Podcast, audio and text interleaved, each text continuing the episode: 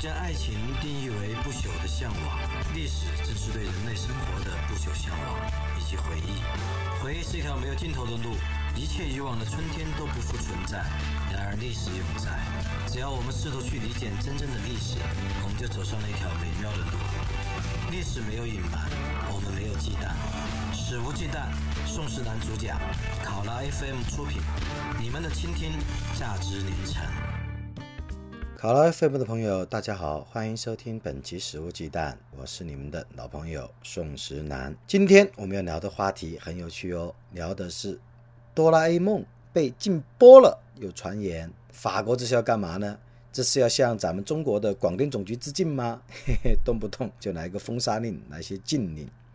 先来看流传的新闻，哆啦 A 梦在法国被禁播的这个消息源是来自于一个日本导演石仁成。这哥们儿呢是个法籍的日裔的作家和导演，他大部分时间呢是在法国工作和生活。今年一二月份呢，他到日本的一个电视节目去做嘉宾，主持人就问他：“你对法国很了解哦，法国喜欢动漫，那我们有蓝精灵啊那些好动漫，那我们大日本最具标志性、最受喜爱的动画片之一《哆啦 A 梦》在法国也受欢迎吗？”结果呢？这个日本导演石仁成深深叹了口气，板起脸说：“哆啦 A 梦在法国被禁播了。”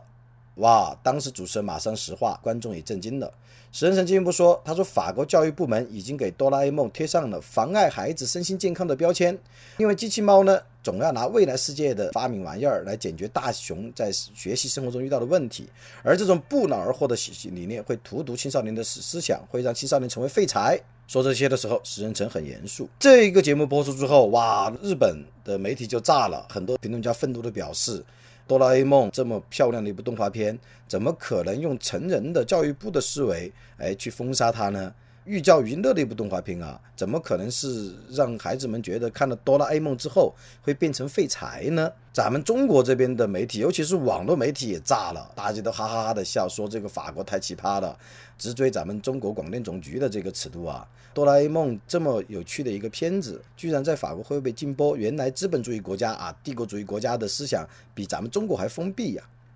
可是呢，我们仔细想一想，哎，法国禁播哆啦 A 梦这个事件有太多的疑点。像这个法国，它其实人家是有严格的电影和电视节目的分级的，只要分级制度严格的审查，片子是可以在电影院上映，电视节目也可以在收费电视台播出，一般是很难随便就禁播片子的。于是呢，有网友就去搜了一下，结果发现，在法国媒体上完全没有禁播哆啦 A 梦的报道。而且呢，在法国的 YouTube 上可以毫无压力的收到哆啦 A 梦进行正常观看。法文版的哆啦 A 梦还有自己的 Facebook 账号。而且呢，法国的一个叫 Boing 的电视台，哆啦 A 梦仍然可以继续点播。更重要的是，在法国也有这个法文版的哆啦 A 梦的官网。而官网上呢，关于哆啦 A 梦在法国电视台上，哎，哪天哪几个时段播出都标得清清楚楚的，并没有禁播。事实上呢，大概是二零一四年开始，法国正式引进哆啦 A 梦在电视台上播出，收视率一直还是不错的。这样子检索发现，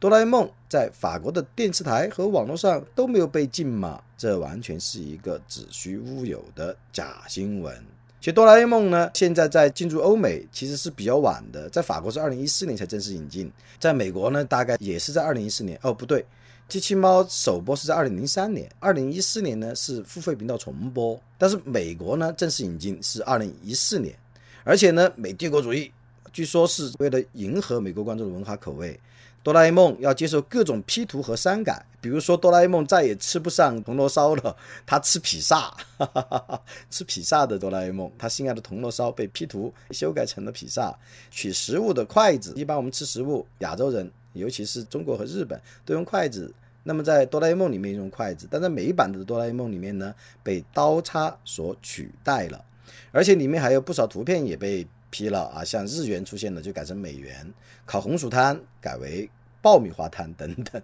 啊，因为美国人可能不太能够理解烤红薯摊是什么东东，嗯，但是呢，别人的这种修改可不是广电总局下令的。啊，比如说在咱们这儿的修改，像范冰冰主演的武则天，全部剪掉暴露镜头，深 V 啊，白花花的馒头大胸啊，全都得剪，剪了之后导致放出来的人都是大头照。而且这个广电总局下令要减改武则天之后，股民很多不满意了，说从此之后就经历了三次股灾，而且都是单边下跌，从来没有走过深 V。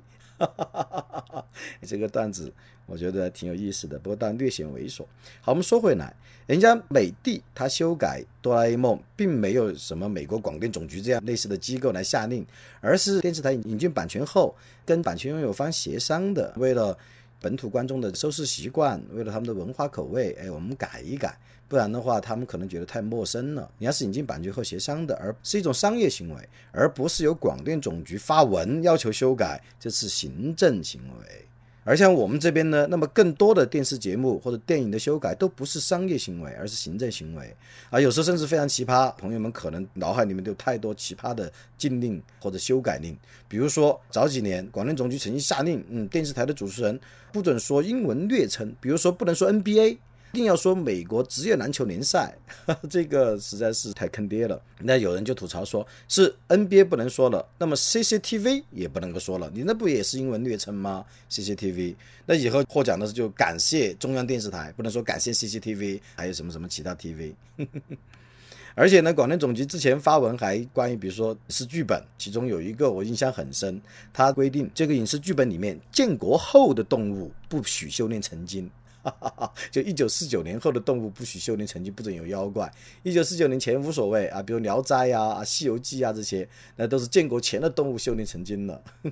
不过也有观众就吐槽说，嗯，建国后动物不许修炼成精，这项规定是保护我哈的，哈哈哈哈哈，这是个政治笑话。那么我们说回来，最近呢，广电总局又惹了争议，有新闻就报道说，广电总局又开始大批这个姐弟恋。嗯，而且这个姐弟恋呢，所指的并不是说这个亲生的姐弟乱伦，所以不许出现在影视剧。事实上呢，咱们国产影视剧在我的目的范围内，还从来没看见过亲的姐弟乱伦这样的戏份。毕竟这个影视剧它又不是黄色漫画、黄色小说、耽美小说、同人小说或者日本爱情动作片，广电它进的就是女的比男的年龄大而谈恋爱的剧情。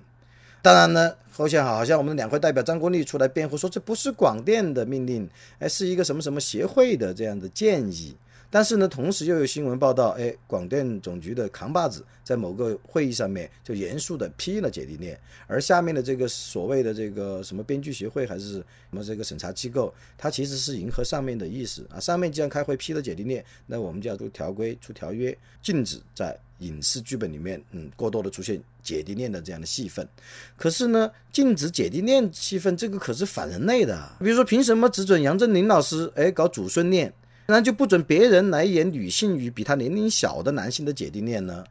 这是一种赤裸裸的性歧视啊！而且也是性别歧视，也是性取向歧视。有小的男性他会喜欢比自己年长的女性，喜欢御姐啊、女王啊。那当然也有年纪偏成熟的性，她喜欢小鲜肉，哎，喜欢什么 TFBOYS 啊、鹿晗啊等等。那为什么这样的恋爱就不能进入荧屏呢？这个完完全全不合理的啊！而且我认为是存在着一种保守的，而且是性和性别歧视的不妥当的成分在里面。事实上呢，我们这儿的用行政手段来管制影视文艺作品的东西实在是太多了，这就让我想起一个所谓的蟑螂定律。什么是蟑螂定律呢？有个著名的蟑螂定律是这样的：他说，如果你在厨房发现一只蟑螂，那你一定会发现更多的蟑螂。店的管制也是如此。如果你发现有一处过分的管制，那么你一定会发现更多过分的管制。哎，不过也有网友感慨说。他说：“广电的这个管制肯定错杀过一些好电影、好节目，但是也必须承认，他没阻止了一堆烂片的产生嘛？是这样的吗？用行政手段阻止烂片产生，真的妥当吗？诶，在我看来，当然不妥。啊，因为烂片只要不违背法律，不洞穿社会道德底线，同时呢，它的拍摄资金是来自于私有资金，啊，而不是你的这个公共财政，那就不应该用行政手段来将其过多的干涉，甚至将烂片就自动的毙掉。”道理很简单，烂片要死也该死于市场，哎，因为观众会用票房来选举，并且惩罚烂片，啊，像我看过的这个很烂的一部电影啊，是这个《堵车》，几年前，当时那个导演是才出道的新人，但我想他可能很 很可能面临一出道就退休的这个局面。果然他后面没没再拍过好像更多的电影啊，确实很烂。因为观众看了他这个导演的电电影之后，以后就基本上不太可能再去电影院看他的这个影片了。啊，优胜劣汰嘛，这就是市场手段。哎，然后消费者用用这个钞票来当选票投票，好片活，好导演活，烂片死，这是市场竞争机制的自然作用。而且市场经济呢，也是目前为止效率最高也最合理的资源配置手段，包括在影视文艺作品上，因为影视文文艺作品它也是一个广泛意义上面的商品。那么进一步说呢，而且烂片的标准也不应该依靠官员或者官员找的所谓专家评审来决定，因为任何个体或机构都不可能取代大众，也不可能取代时间来独裁审美范畴的东西。在审美范畴呢，那么只有大众或者说时间能够给出最终的总裁。而且事实上呢，任何个体或机构也没有权利代替他人做出观看什么电影或者什么节目的决定啊，除非我们是活在一九八四里面。Big Brother is watching you，老大哥在看着你啊，把一切都管起来。金牌烂片不但从这个学理上、从道理上站不住脚，从现实角度看呢，那也会造成不少消极的后果。比如说有意无意的淘汰杰作，比如像我们当代的曹雪芹啊，如果要写一部《青楼梦》的剧本，很有可能就会因为评审的专家或者官员，嗯，看见你太淫荡而干掉了。而如果有中国的所有人的情，如果要写部《古拉格群岛》，嗯，反映一下这个中国版的《秦城监狱》的剧本，那是绝不可能获得通过的。哎，抛开政治和道学不说，仅从审美来讲，专家也未必靠得住，因为我们都知道，一千个读者有一千个哈姆雷特，审美是非常个人化的。专家他凭什么就是我们每一个人审美或者说趣味的最高总裁者呢？再说了，有时候烂片它也有观众的需求啊。很多时候观众就是想看一部烂到可笑的烂片。像几年前美国有部电影叫《飞机上有蛇》，是公认的大烂片，却夺得了北美一周票房冠军。因为很多观众就是想看它有多烂。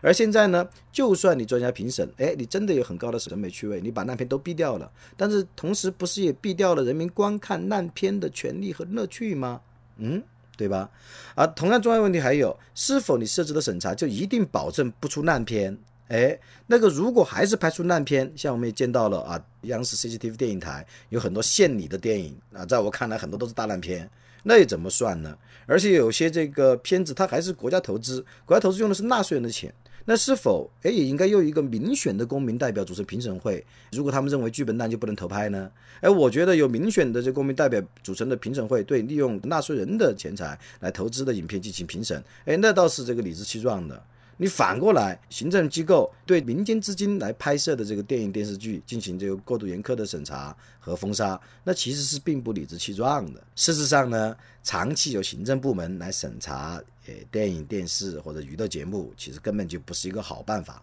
比如对这个审查的机构来讲，他可能因为干预的事情太多，而且超过了自己能力，然后呢，从而把一切不好的名声都包揽下来。还把一切不满都集中在自己身上。如果没有你这个审查机构啊，有烂片，人们骂的是烂片的导演，骂的是烂片的演员，然后自然的让他淘汰。啊，现在你在这儿审查，还是有烂片比就会骂你。而且如果你淘汰掉了，或者有一些无理的这个修改或者禁令，那么人们也会骂你们。这真的不是什么好事。而且呢，长远看来，在经过管制和严厉的这个行政审查、随意性很强的行政审查之后的影视剧呢，长期来看，其实呢。反而会让这个观众的趣味不是更加高高尚，反而是更加的庸碌，更加的平庸。因为我的好朋友约翰密尔就说过，他说政府如果要求每一件等待做的事情都要获得他的同意，不仅会矮化人民的能力，甚至会矮化人民的理性、道德抱负和审美水平。其实呢，就这个影视文艺作品而言，无论它是否低俗或者是否比较烂，只要没有涉及法律问题，就不是国家权力介入的范畴。我另外一位好朋友，哎，德国的思想家、哲学家冯洪宝就说过，他说，国家的首要目标应该是保卫公民自由，而非将国家意志强加于他们身上。社会风俗或者个人趣味的转变。不能通过国家的武断命令或满汉管制来实现，而只能依靠公民自己的自身的活力与意愿。因此，国家应该放弃绝大多数对社会习俗和国民性格施加直接或间接影响的努力。啊，这当然也包括放弃，比如树立贞节牌坊啊，也包括放弃剪掉武媚娘的暴乳装，也包括放弃去干涉影视剧里面有没有涉及到动物成精啊，有没有涉及到姐弟恋的这样的问题。嗯，那么这就是今天食物鸡蛋主要讲的故事以及我个人的观点，不一定正确，您完全可以来反驳我哦。感谢各位收听本期食物鸡蛋，我们下期再会。食物鸡蛋不听不散，拜拜喽！哎。